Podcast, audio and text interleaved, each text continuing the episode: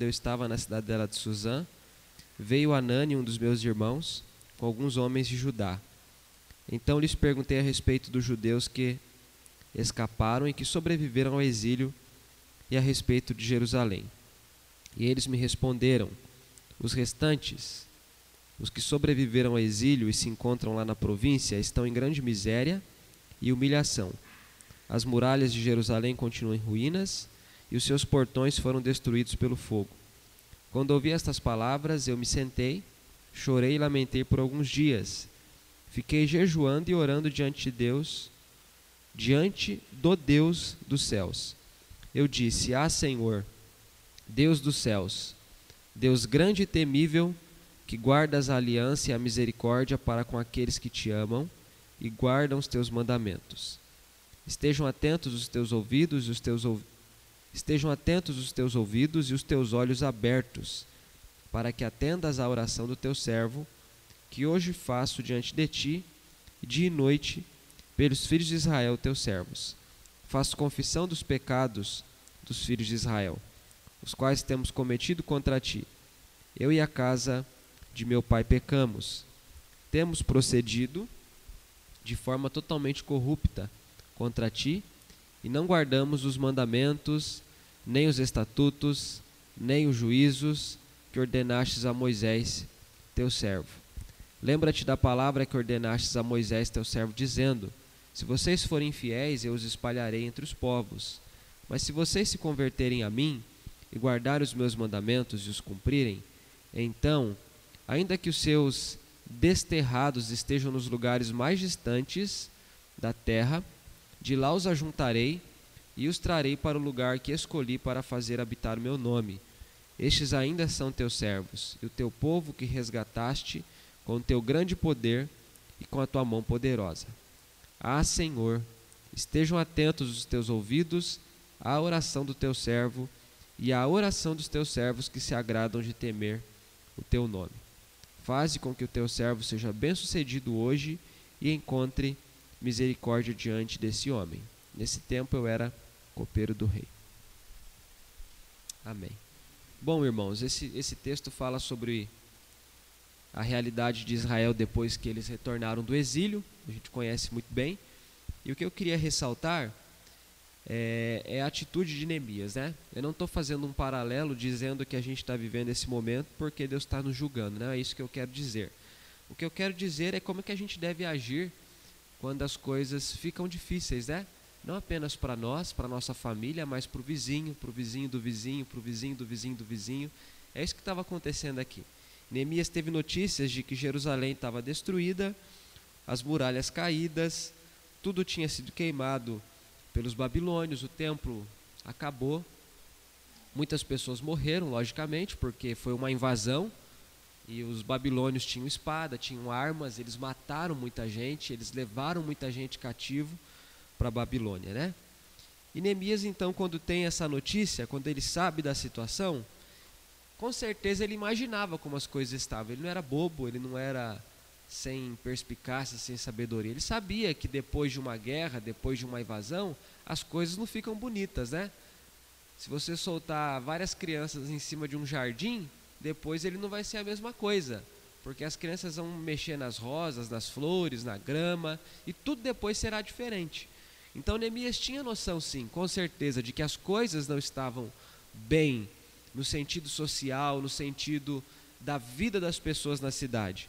Mas quando ele recebe notícias atualizadas, frescas, novas, então ele se dá conta de que a situação era de fato muito difícil, né? E então ele vai orar a Deus. Ele diz que ele ficou orando, lamentando e jejuando por muitos dias. Eu acho que é isso que a gente está experimentando, né? Essas três palavras é orar, lamentar e jejuar. Eu tenho ouvido algumas pregações, algumas, algumas mensagens é, durante esse tempo e eu tenho aprendido. É uma coisa que eu confesso para vocês que eu não sabia tão esclarecidamente como hoje eu conheço um pouco melhor, né? O recurso que Deus deu para nós para a gente enfrentar o sofrimento é a lamentação. A gente deve lamentar. E lamentar tem, muito, tem muita diferença de murmurar. Eu lembro que nas últimas terças-feiras que nós tivemos culto aqui, ou quintas-feiras, eu meditei por algumas vezes sobre os salmos de lamentação. E antes de tudo isso aqui, eu fiquei pensando como é que Deus vem preparando o nosso coração para tudo isso, né? O salmista, sempre que tinha uma dor, um sofrimento, um problema diante dele, o recurso que ele tinha era a lamentação. E na lamentação ele expressa para Deus a angústia que tem no coração, mas ao mesmo tempo ele confia em Deus e pede a Deus que ele quer confiar ainda mais. E é basicamente isso que Neemias faz aqui também. Ele se volta para Deus, ele confessa os pecados que ele cometeu. Naquele contexto, aquela situação foi fruto da infidelidade de Israel. Deus tinha um pacto com Israel. Deus tinha uma aliança que era também condicional com Israel. Parte da aliança que Deus fez com Israel era incondicional. Ainda que Israel quebrasse, Deus se manteria fiel. Mas há uma parte da aliança que Deus fez com Israel que era condicional. Se Israel quebrasse a aliança, haveria sim consequências. É claro quando a gente lê Deuteronômio 28 e 29. Bom, se vocês forem fiéis, não vai ter chuva, o céu em cima de vocês vai ser como bronze, vocês vão plantar muita coisa e vão colher uma, uma coisinha pequena assim, vasilhas muito pequenas, vocês vão fugir por vários caminhos, os inimigos vão triunfar sobre vocês. É muito claro que há uma parte condicional da aliança de Deus com Israel. E é, é firmado na, na aliança condicional que Neemias está fazendo essa oração. Neemias está pedindo a Deus misericórdia. Ele está falando, Senhor, eu sei que nós pecamos, eu sei que nós falhamos, mas lembra da tua misericórdia. Ele não pede para Deus se esquecer da aliança, mas ele pede para Deus se lembrar da aliança, mas se lembrar com misericórdia. Com misericórdia, tendo compaixão das pessoas. E nós podemos fazer essa oração também, irmãos. Eu acho que esse tempo é propício para nós reavaliarmos a nossa fé, para nós reavaliarmos a nossa caminhada cristã para a gente olhar para o nosso coração e olhar para trás, né? Eu estou tendo tempo de fazer isso. Eu estou tendo tempo suficiente para olhar para a minha vida, para a minha fé, e não para entender que isso aqui é resultado daquilo lá, mas para entender que isso aqui está me dando a oportunidade de conhecer como é que eu vivia lá, como é que eu me portava lá, como é que eu cria lá, como é que eu andava lá. Não estou dizendo que aquilo lá produziu aqui, mas eu estou dizendo que olhando para o agora, eu consigo perceber como é que eu vivia lá atrás, como é que eu vivia três semanas atrás. Então a gente está tendo essa oportunidade de se voltar para Deus e reconhecer a nossa imperfeição. Reconhecer que nós precisamos da intervenção dele, né? E ele faz tanto um pedido pessoal quanto nacional. Isso aqui, isso aqui é interceder. Interceder é ficar diante de Deus em favor de outra pessoa.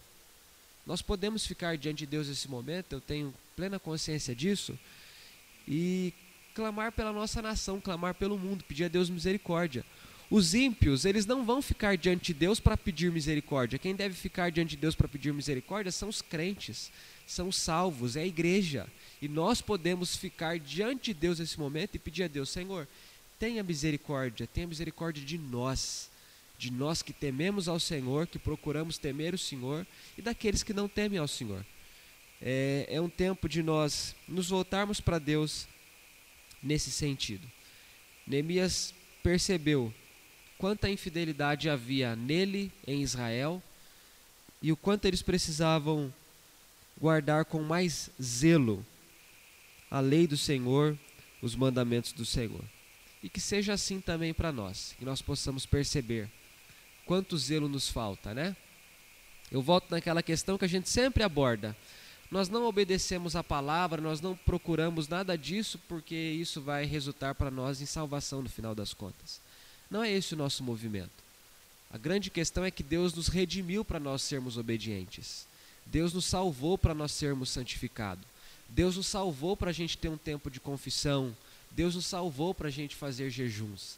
Deus nos salvou para a gente fazer oração. Deus nos salvou para a gente poder se reunir. É sempre o contrário.